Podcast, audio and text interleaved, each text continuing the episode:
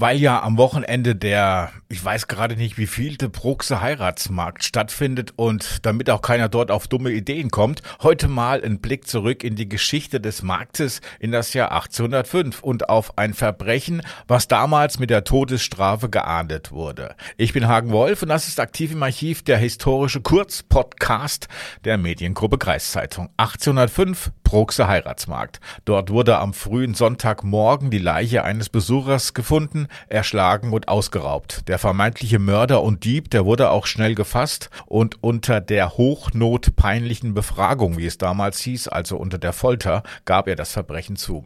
Er wurde schließlich zum Tode durch Rädern verurteilt, eine besonders grausame Art der Hinrichtung mittels eines großen Wagenrades.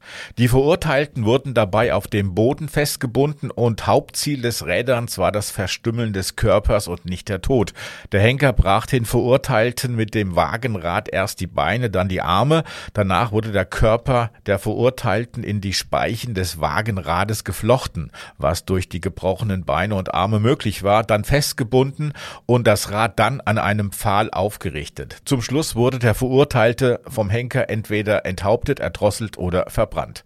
Der Verurteilte vom Bruxer Heiratsmarkt, der wurde auf der damals auf der bei der Gemeinde Bergsen liegenden Richtstätte in der Westernheide hingerichtet. Und man hatte Mitleid mit ihm, denn er wurde laut Urteilsspruch von oben herab zum Tode gebracht. Also man erschlug ihn zuerst mit dem Wagenrad und danach brach man ihm die Gliedmaßen.